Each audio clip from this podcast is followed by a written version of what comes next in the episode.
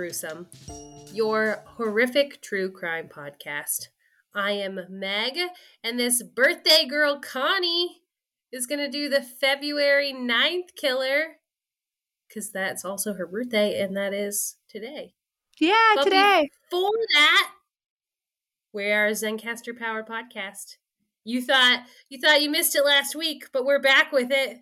And if you need a quick and easy way to start a podcast, and you can do it for free, you should go to Z-E-N-C-A-S-T-R dot com slash pricing. You can use the coupon code gruesome and get 30% off your first three months. Or you can just try it for free. yeah. I recommend the paying one though. You get a lot of extras and the the video quality is like a lot better. But this episode is coming out. I always say today, like today is my birthday, but you know, when this episode gets released, it's going to be my birthday. And you guys know I'm a sucker for a theme. So naturally, I had to give you guys a case where the date correlates with my birthday. And honestly, when I first started thinking about this, literally like months ago, because it's my birthday and it's my favorite Birthdays day. are important. yeah, like it's it's my favorite. I was thinking that I could find a case that happened just like around my birthday. I quickly came across the details of the dubbed February 9th killer, and I was like, well, that's perfect. Not That's the case- appropriate. that's not i mean it's not a perfect case but you know what i mean well we did a patreon hangout this weekend and like via our discord which by the way if you guys came to that and hung out that was the f- most fun i've had in weeks it was a It was really fun. It was. I was. I've been thinking about it too for the last couple of days since it happened. And just like stuff we talked about or stuff people told me, and um, it's, it was yeah delightful. it was so fun and i like we talk about it all the time i have really bad social anxiety which is a lot of times why like i don't we don't do it as often as we should because i get really stressed out but i drank a whole bottle of champagne and i was loosey goosey on on camera. on camera. I was having some drinks with my pals. It's fine. it was fun. It was fun. I had casually mentioned during this that I was going to do a case that happened on my birthday. And our patrons started rapid firing different cases that happened on February 9th. And I was like, damn, this is kind of a busy day in the true crime world. So without further ado, we're going to get to the February 9th killer. On February 9th, 2006, in Taylorsville, Utah, a neighbor witnessed 29 year old Sonia Mejia taking talking to a Hispanic male at her door at 11:30 a.m. At some point during the conversation, things took a mm-hmm. turn and the conversation turned violent. That same neighbor would later tell police that he saw the man put his hand around Sonia's neck, push her into the apartment. He says that the man struck her in the head with his other hand, and he believes that that man pushed her to the ground. Now, for whatever reason, before you ask, this man did not call 911. There No. was Why would he? Six hours later, her husband comes home from work. It's around 6 p.m. He's coming home to see his wife. And I didn't say this earlier, and it's another reason why I got so mad at the neighbor. Sonia was six months pregnant at the time. Oh, Yeah. Sorry, guys. Trigger warning. Um, when he walked in, he realized something wasn't right. The house was like kind of a mess. He goes to the bedroom and there he finds his wife's body laying in their bed. He immediately called the police. Her car had been stolen, as well as some cash, a ruby ring, a diamond ring, and a medallion of Our Lady of Guadalupe was it had been fastened to like a gold chain that was also gone. An autopsy revealed that Sonia had been strangled. She had ligature marks around her neck and she had been sexually assaulted. Unfortunately, her unborn baby did not survive their mother's murder. Um, the autopsy report, because she was six months pregnant, so they did an autopsy on the baby as well, and um, they died as a result of maternal demise. Police were able to retrieve DNA from Sonia's body. Police canvassed the area the day of her murder, which is where they spoke to that neighbor. And much like the feelings I get when we talked about Kenny Genevieve's, I was sick to the stomach thinking it, the neighbor could have done something, you know, like they could have called the police, they could have, eh, you know, intervened. But trying to have a more open mindset about things. So I was researching Taylorsville, Utah, and it actually has one of the highest crime rates in America. And that's in comparison of like communities of all sizes. The Oh. chances, yeah. So this- they were just like maybe watching their own back. yeah, that's, yeah. The chances of someone becoming a victim of either a violent crime or a property crime is one in 26. Yeah, I don't Yeah. like those odds. I would Yeah. move. It's there's like a 1 in 40 chance that your car will be stolen. And it's in Utah? Utah, which was random to me. We're going to get to we're going to talk about Utah later on cuz I stumbled across some additional details about the area when I was researching this case. And I'm going to talk about it at the end. So, I cannot say if the neighborhood was in a good area. It seems like Taylor Taylorsville as a whole is kind of, you know, it's kind of like a it's a suburb of Salt Lake City. Um, so maybe the man was scared. He didn't want to be a target. He didn't, you know, like know what it was dealing with. Kind of like a not my bat situation. Like I don't want to, I don't want to deal with this. I don't have the capacity. No, and- Understandable. Yeah, and it doesn't like it doesn't make it any less of a horrific situation. But I did find myself having some empathy for the neighbor. Like, okay, I understand not wanting to get involved, but I still didn't get like why you wouldn't at least call the police. yeah, you could like do it from inside the house, you know. Uh, Yeah. Overreact, don't underreact. Yes. Because at the very least, at six months pregnant, like maybe the baby would have had a chance to survive if the cops would have been able to respond in a timely manner. You know, Mhm. because there was yeah. we've seen it before unfortunately like we've talked about like um we've talked about pregnant women being murdered and after a certain gestational period like there was no trauma to her stomach i mean she was strangled so science would be on the side of that being able to save the baby Potentially, yeah. Yeah.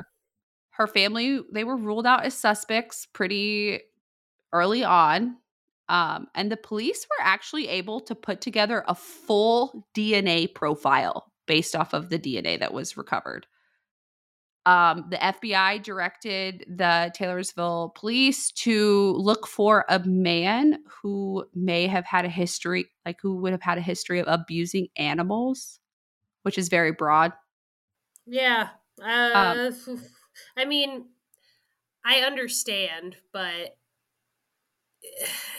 in a, I, I guess in a, like a state, you know, in a state that large, or in general in a state, you're like, we're just looking for one guy. He abuses Mm-hmm. animals. Well, fortunately, the neighbor was able to give a pretty detailed description of the suspect. Um, they were looking for a Hispanic male between the ages of 20 and 29, medium build, approximately five six. His hair was combed straight back. It was described as being like cut very short, and he was between 135 and 150 pounds and would have had a history of abusing animals. Sonia's car, a gold four door Escort, was found four days later in the parking lot of the Fairfield Inn, about 16 blocks away from her house. And like I Yeah, said, that's based, close. Mhm. based on DNA evidence left at the scene, including there were fingerprints found on a Cheetos bag and a Coke bottle, police were able to put together a full profile of their suspect, but they had no leads. And her husband, this is what pissed me off. The her husband had said that no one in their house drank Coke. That's not something they kept in, and they didn't keep Cheetos in their house. So this these are food like he brought in, like he would have had it with him. So he forces himself into her apartment, sexually assaults her, strangles her, ultimately murdering her and her unborn child, and then has like a snack and just Ugh. leaves. It's sick. And leaves the trash in her car. No, that was in her apartment. That was in her apartment? Yeah. That's even worse. I thought you Yeah. said they found it in her car. No, no, it was in her apartment because, like, her husband was like, "We don't keep this stuff here. We don't. This is." Ew. So her case unfortunately went cold. Was she the victim of a random attack? Like, what was going on in a you know like in a town or, that has like such a high crime rate? Like, what? It's hard to say. Police were stumped. Police would get answers, not the break in the case they would have hoped for, but two years later, to the day later, so two years to the day later, on February 10th, 2008, 57 year old Damiana Castillo didn't show up for church. And this was not like her. She didn't miss appointments. She wasn't late for church. Like she was a very timely person. She was there every Sunday. She had moved to West Valley City, Utah from Mexico City. When her son went to check on her to make sure like everything was okay, you know, she's older. He thought like maybe she had gotten sick, maybe she fell. Like he thought like he was going to find his mom like where she may have just needed help. To his horror, he found his mother's body directly inside the door of her apartment. She had also been strangled with evidence of ligature marks around her neck, and she was also sexually assaulted. A table had been turned over. There were signs of a struggle. Damiana had also been robbed. Her purse and wallet had been dumped on the couch, and her jewelry box had been ransacked. Her obituary said that she was a grandmother and a friend, and she was one to have had a kind word and blessing for whoever's path she crossed. And I was like, gutted. Her apartment was only one mile away from Sonia Mejia's apartment.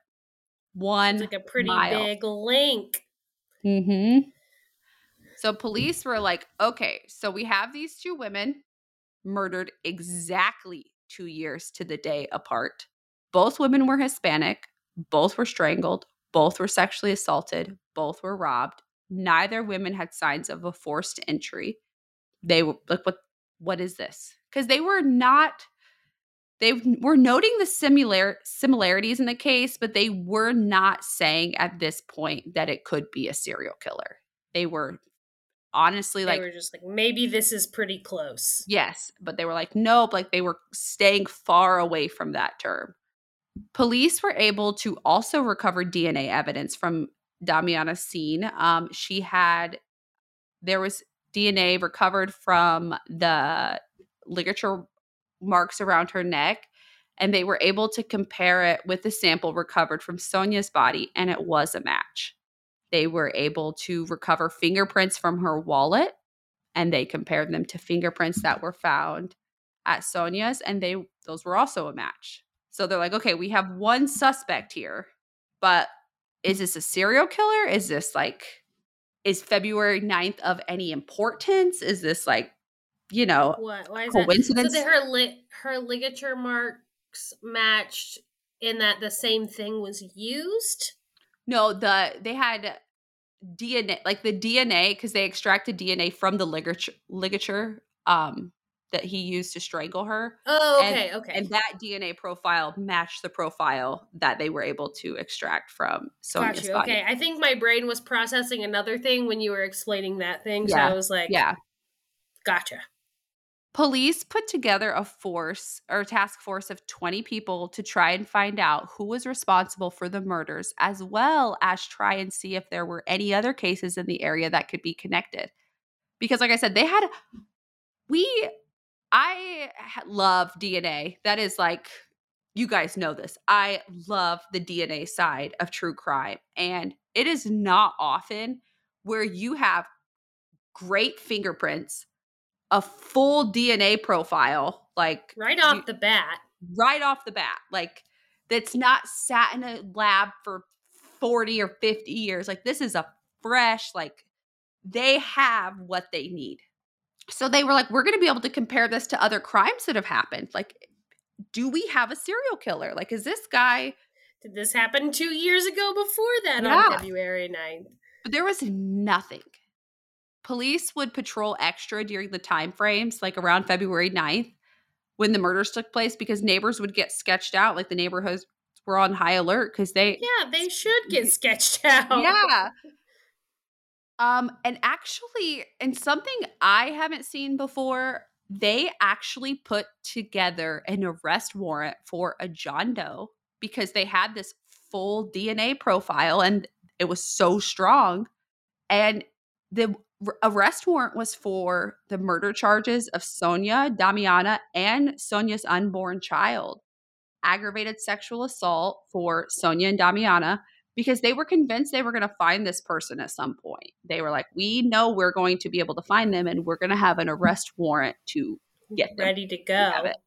Which I haven't seen that before. I'm sure it has happened, obviously, because they wouldn't have been able to just like, you know, hey, we're going to do I this. don't think I can recall a time where we've talked about having like a John Doe Usually, suspect.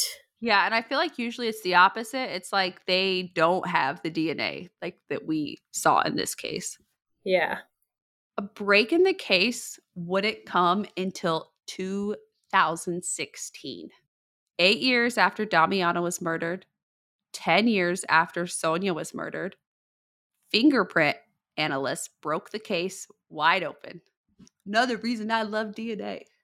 And the technicians that work in labs are my heroes. If you are a technician that analyzes fingerprints or DNA or any of that, like please it's such reach- like a it's a niche job, right? Yes. Like you're one of only like so many people that can do that in the whole wide world. So cool. And if you do this, please reach out so I can fangirl. please. Cause I I go like above and beyond with it. Like I find I'll go into like uh articles and I start reading about like all the advances and the techs that do it. And it's it's such a I should have done it. Like it's one of those cri- like that's one of those careers I'm like, damn it. It's I not too late. You have. still could. I could. Have you ever seen the thing where like koalas' fingerprints are so close to human fingerprints that they have contaminated crime scenes before?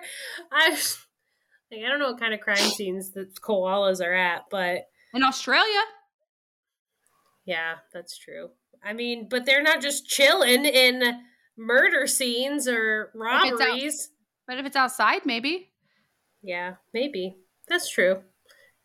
Well, now I have to find this out. Now I have to see. If you were a koala that wanted to make a like wanted to pull a robbery off, you could do it. You could make that. You could frame someone for it easy.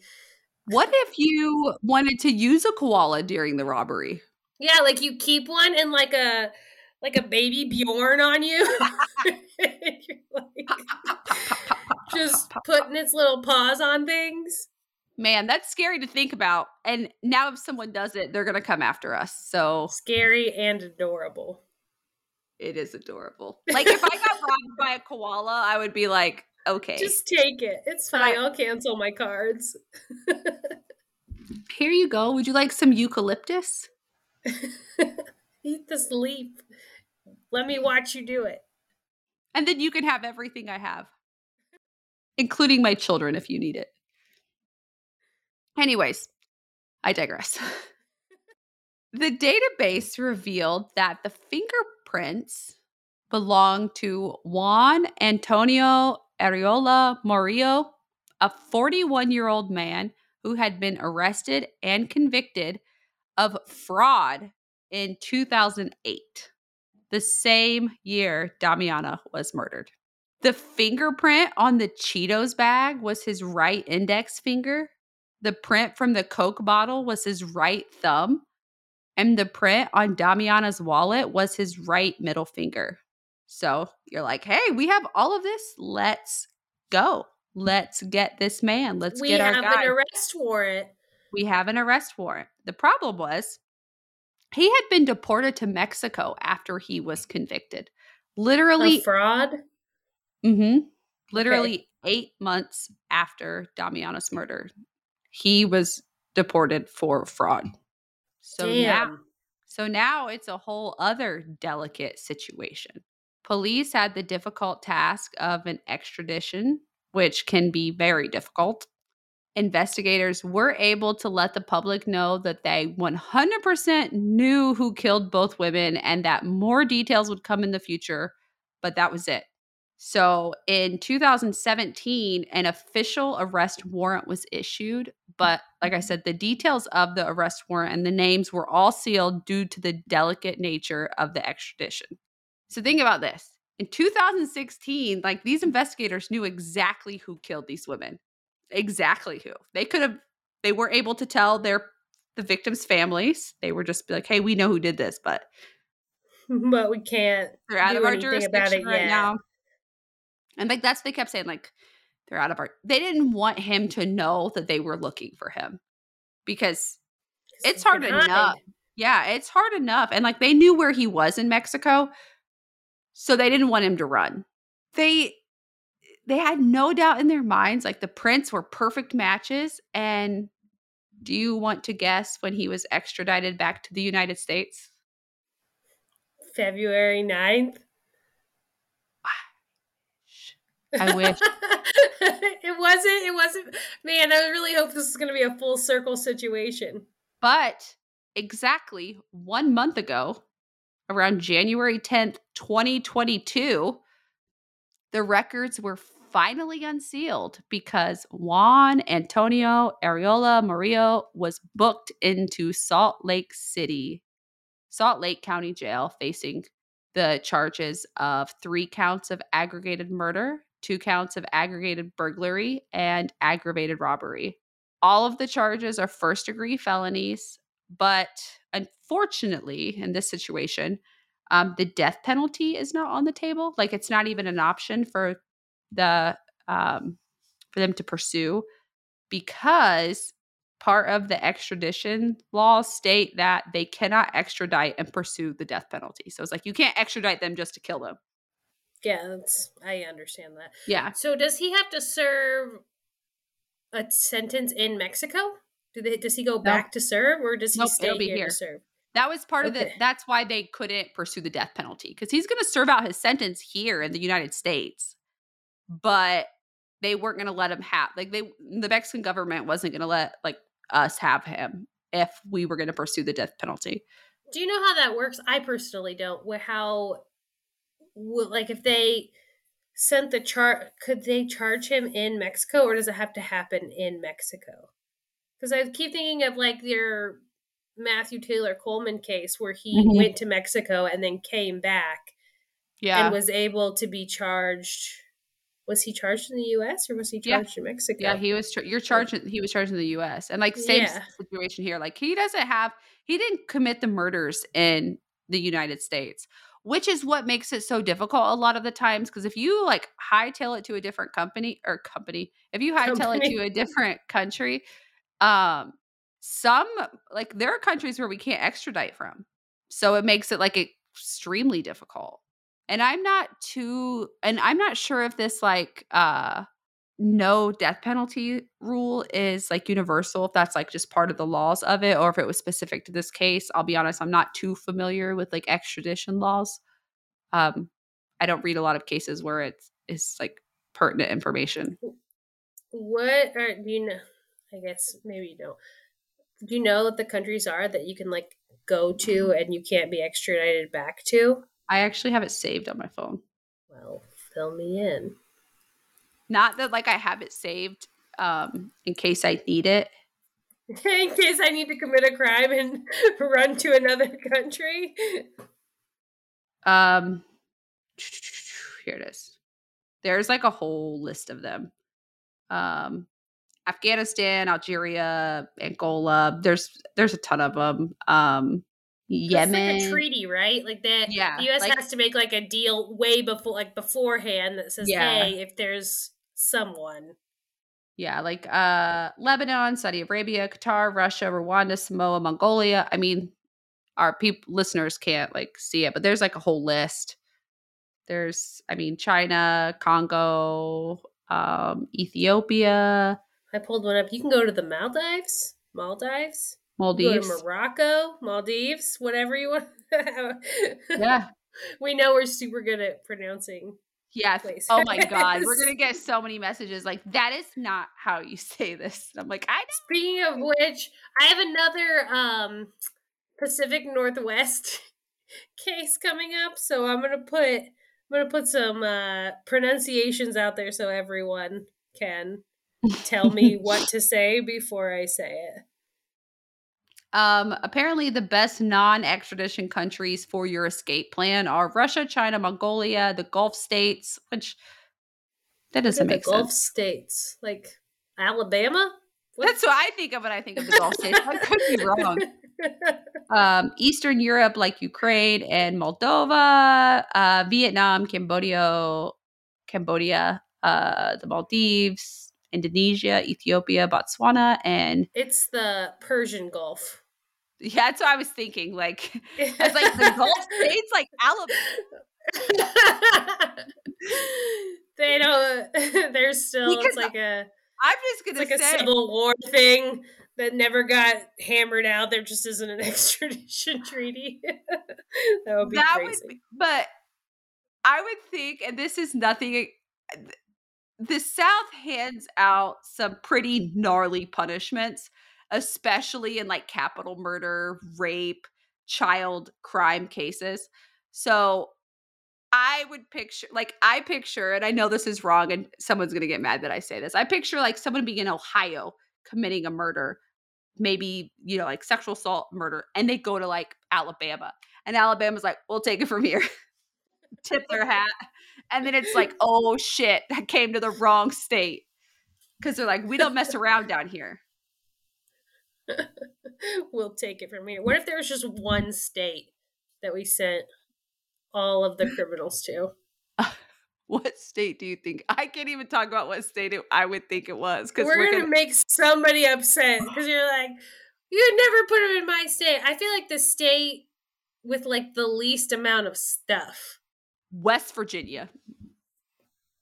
That they have mountains and stuff. Yeah, but that's part of your punishment. You have to live in the mountains with nothing. Someone in those mountains is going to eat them.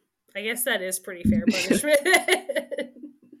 I don't know if that's true, but have you guys heard those like that there yeah. are pe- there are cannibals that live in the like yes, hills? Yes, there yeah. like you've seen it, and I still have a little bit to talk about this case, but I have to say this really quick because I don't get scared driving at night very often. We have talked about my one time by the cemetery where I'm pretty sure I saw a ghost, and I'm still like, I can't talk about it too much because I'm gonna have nightmares about it tonight. But driving in the mountains in West Virginia with no cell phone service, the only gas stations you pass look like they're from the Hills Have Eyes.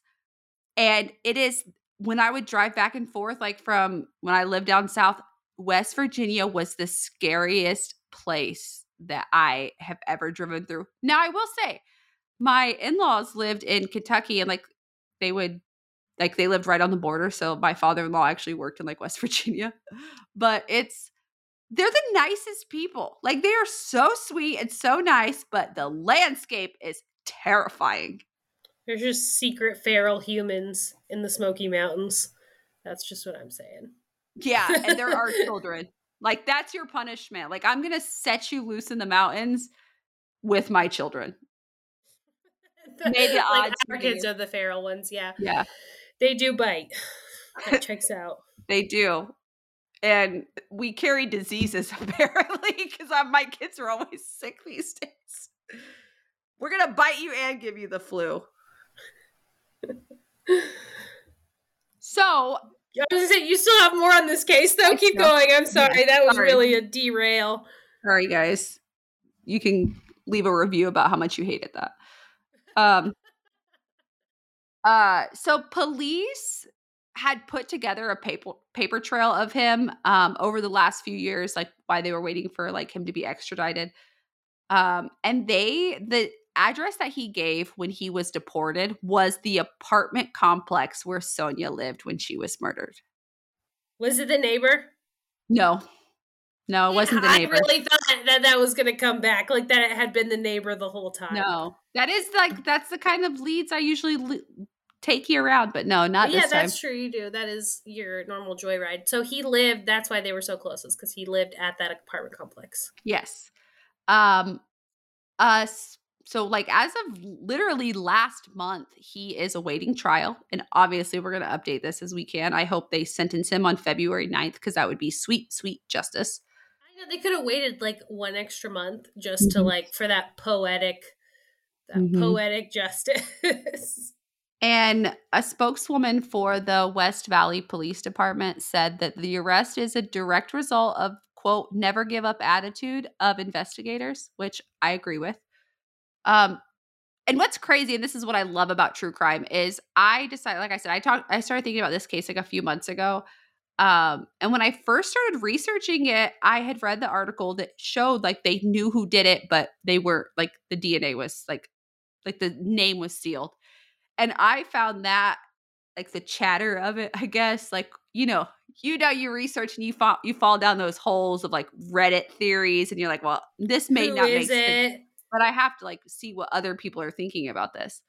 Um, and so like I saw a lot of like they know who did it, but they're just not saying type conversations like on Reddit. Um, so once I actually started, like I sat down to write the episode, they had released who he was, and I was like, "Holy shit!" This went from like a "You're not Who gonna know done who did it," like we know, but we can't tell you, to like I can tell you guys exactly what happened. But Good Yeah. timing. It was very good I would really like to know the significance of February 9th. So this is what's crazy. Uh February they police officer like officers do not believe that February 9th had any type of significance. They think it was a coincidence. Um because there was nothing else. Like there's nothing else. There's nothing in his past like they have found. I mean, it- granted, it could come out that there was a significance, but at this present time, they don't think it is. But his negligence for dates is what got him caught. Because had he done these, like, has had he committed these two murders separately, like two years apart different days, we would not be talking about this right now. Like, we would not be talking about them finding him, them extraditing him. So even though the the profile would was the exact same though, you really don't think so? No, because like what kept this case in the public eye and like what kept it like people nagging investigators about it? Because like they had the profile, you know, like I think he actually I think he still would have got caught. I don't think it would have been like the phenomena that it was, like the February 9th killer. Like, mm-hmm. and I don't think it would have been because the public had a lot to do with the I don't want to say nagging, but nagging investigators about this because Well, they yeah, were you you're can't worried say, like you're- hey, we still want to know what happened. We still like are are like, we safe like are, do we need to stay home like are our moms and our grandmothers safe on february 9th like what's happening It's a it's accountability. It's not Yeah. nagging. but like i said i wanted to talk about this utah situation because we talk a lot about canada and like the thousands of indigenous people who have been murdered or who are missing and it's kind of gone unaccounted for but I was on um, there's the Utah Cold Case Files website, and I was looking for information about Sonia and Damiana, and ran across like just in my quick like just searching their names. There's like 40 or 50 Latinos on there that have either cold cases or they're missing in Utah, and it it was alarming because there were more pages I could have went through. Like, what the hell is going on in Utah? Uh, they're Like- not getting proper representation. They're not Yeah, getting like, that what? same like they're not all getting that same thing that this one case got because it happened a year apart and it was it no one's sensationalizing it, you know? It's Yeah, the same and- thing that always happens to marginalized groups. And I, it's something that I am going to dive into. Like, I'm really going to dive into it because as we talked about it a little bit on the like Patreon hangout, like, my mom's side of the family is Hispanic. So, seeing like pictures of women on there, men on there who look like my family, and I was like, oh my God, like, this is heartbreaking to see. Like, it was heartbreaking. And it's, they're all cold cases and missing people and i know that this is a problem everywhere but i have not it's like you know that something's going on, but until you see it, it doesn't like gut you like that. And seeing that website and like seeing like just it, it was sad. Like it, I was like kind of choked up by it. I had to step away for a minute from this case just because it was so like it's. I hate a cold case anyways, but there's so like it's there's just so much. The the amount of them. Yeah. Too. Ugh. Yeah. Yeah, that is So- awful. Yeah. So I need to know if you are in Utah. Sorry, what- I'm not laughing. I'm just saying. You said I need to know if you Yeah. are in Utah. if you are in Utah and like you're around the Salt Lake City area, like I need to know what is going on. Or you can say, Connie, you are completely off base. Like it is not the shithole that you're saying this Taylorsville area is. Like I need to know. Like I need to know one if I'm wrong and two if I'm right. Preferably number two. Let me know that I'm you right. You know, I really didn't. I didn't expect it. Like I didn't expect with the stats you gave on that city. That's pretty. Uh, it's pretty gnarly. yeah. like maybe somewhere that was more uh like a suburb of Chicago or a suburb of like Washington D.C., like- LA, yeah, something like that. Yeah. Uh, Because I would expect, like, not that it makes it any easier to see, but I would expect to see um, those kind of crimes against like Latinos in like a heavily like Latino centric area, like LA, you know, San Diego.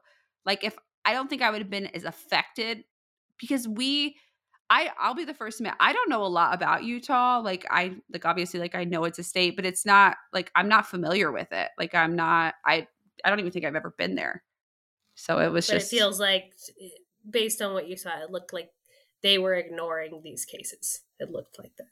yeah, like it looks like or is there like is it like heavily like is there a, like is the Latino community like is it heavily populated? Like is this, you know, like on not I want to say on par, but like do the stats Comparable? match the like does, does the stats map match the population? Like am I being too sensitive about this?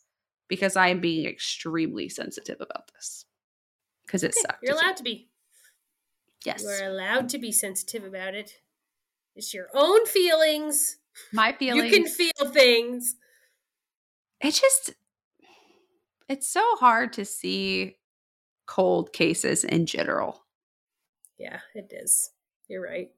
like it's i think about like our families like friends and like just if you if i had to go just not knowing what happened like that to me would be unimaginable a fate worse Yeah. than death Yeah, because then you're constantly there's never any closure. You're no constantly questioning what what happened, what could have been done differently, what could could I have done something differently, you know? And Mhm. no, like no it's, no just the way it ended up. I'm just gonna picture koalas and baby Bjorns now. yeah it's a little bit easier to picture than than jillions of cold cases. So- sad. it's i after i got finished after i was finished with that episode i feel a lot more bummed out than i did when i first started That's normal. Happy Would birthday. Doing an ad make you feel better? Yeah, doing an ad get your mind off of it? it would um we had this is i think this is the only testimony that you need for zencastr on our patreon episode this weekend we had one of the patrons specifically say i can tell exactly when you guys started using zencastr period that's all you need to like that's it like it's true. Yes, they're like you can. We leveled out. Our sound sounded more professional.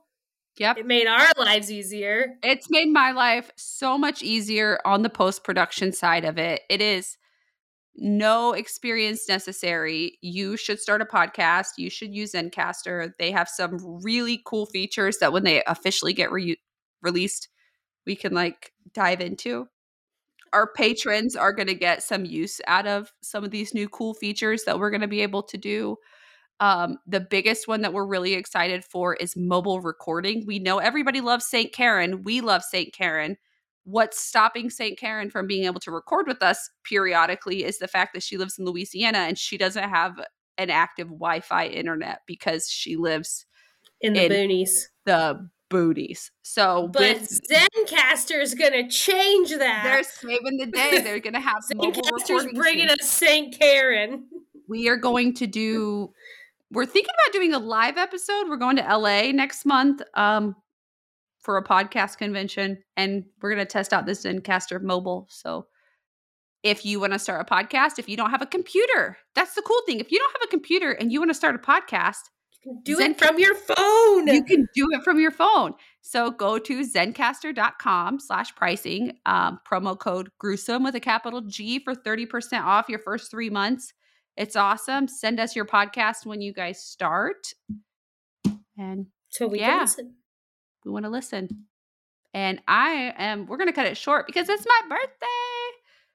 And by that, I mean tomorrow's my birthday. So I have to like shower and like do my hair tomorrow for work. And like, so when people are like, happy birthday, I can be like, oh my God, thanks. It's my birthday. It's actually your birthday in not that long. It's coming up. Quick. 30 minutes, 30 minutes. 35 minutes. I'm going to be 33. 33 and 22. I had a moment with it where uh I've been having a midlife crisis lately with like careers and just being a millennial adult, like not knowing what the hell I want to do with my life, like being like, I don't, I Don't know I what I, want to be when I grow up. Yeah. And it's really hard when you have something that you love to do as much as I love to do this podcast with you and like everything that involves it. I'm sure you feel the same about school. Absolutely. It has been such It's- a pain to pay attention because all I think about all the time is Mm-hmm. gruesome. I'm just like, who needs to talk about periodontitis when I can think about writing this new episode? yeah, and like we have big goals for gruesome, like I don't know, a network where we can bring on some of your other podcasts that you guys are creating. You know, that's a secret that I don't know yeah, if I was supposed to. secrets. What are you doing? Maybe one day, not while I work this damn job, though, guys. So that's what I'm having my midlife crisis about. But my husband so lovingly told me, 33 is your year, babe. And I'm like, I feel that. Big things coming for both of our year 33. Thir- 33 is going to be big for me too when I get there in just a couple of years after you. That's kidding. not true. It's May. It's my birthday's in Not May. I will also I- be 33. Not only am I a cougar with my husband, but I am also a cougar with my friends. I like to feel I- older and superior. I'm sorry, I could not resist that moment in time. Just doing that to you. You're struggling with 33. Well, I don't know. I'm not going to be there. I'm very excited about 33. For my whole life, I always wanted to be 30. Like when I was a kid, I was like, I can't wait to be 30. And now that I'm in my 30s, I'm like, hell yeah. It's not that cool now that No, I'm here. I, I think that I struggle with imposter syndrome. It's part of my ADHD. But like, I look around at other people who are like my age, a little bit older, a little bit younger, and I'm like, how do you guys have your shit together? Like, I need to know, like, how are you guys getting up on time every day? How do you make sure your kids are getting all the things that they need? Not like I'm neglecting my kids, but I like just I had have this conversation today. How do people like dress their kids cute and themselves cute at the same Yeah. time? it's Yeah, like how I haven't? I I I get so lost at night, like in my brain, that I like look at the clock and I'm like, shit, it's two o'clock. And then I get my four or five hours of sleep. But I still am like barely making it on time to work. And I mean that like I don't make it on time to work very often. I mean that by I don't. I'm not on time to work. It's a personality flaw at this point. Like I physically cannot be on time. Like I can't. Like That's who you are as a person now. You have we have like the birthday party this weekend, and I'm like, I gotta leave my house four hours early to You- make you did sh- say you were gonna be early. yeah, and that's why like I'm leaving early. Like I- it's like a You're leaving early so you get there on time. mhm. Because- I get uh the time paralysis where it's like I can't do anything. I have to leave at this time. And I feel like anything before this thing happens in six hours. Well, I feel like when you have like pretty gnarly ADHD, you are one of the two. You either like obsessively am early everywhere or you cannot be on time. And I am the latter, oh, unfortunately. Oh, I'm the first. I cannot be late. I am just like I get like bone crushing anxiety from being late. Like I think that everyone is mad at me. I've put everyone out by being late. I am just like ruining the event, the lives of everyone around me because I am 15 minutes late. I overthink going at all. like, like, I have think to, will miss me. I physically I have to wake up every morning and physically talk myself into going to work. Like I just have and I do it in steps and like maybe you can relate. I'm like, okay, you just have to put your feet on the floor. Like you just have to put your feet on the floor. And then I'm like, you just have to get up. You just have to get up. You just have to shower. And then I don't feel bad. Like I'll do a quick shower if it's like it's not your thing today. Like it's okay. You're not that's not where you are today. I'm like, okay, it's fine. You just don't have to stink today. It's fine. You just you can even eh. stink a little bit as long as no one can get just just stay away from people today. it's six feet, remember guys? But that's uh, how I have to do it. And like I hate it because I I feel like it makes me a worse parent because we're those people who are always like, come on, come on, you gotta go, you gotta go. We're late, we're late. And by we're late, I mean I have poor time management and we're I'm late. And now you guys are also late. Like, unless my husband is taking charge, we are never on time. Well, you will be tomorrow because you make the time tomorrow. It's your birthday. yes. I will be on time tomorrow because there's nothing I love more than being told happy birthday. It's my favorite day of the year. I love it. I I think I give so much to my kids and my husband like every other day and I'm just like, "Hey guys, all fuck off. It's my day."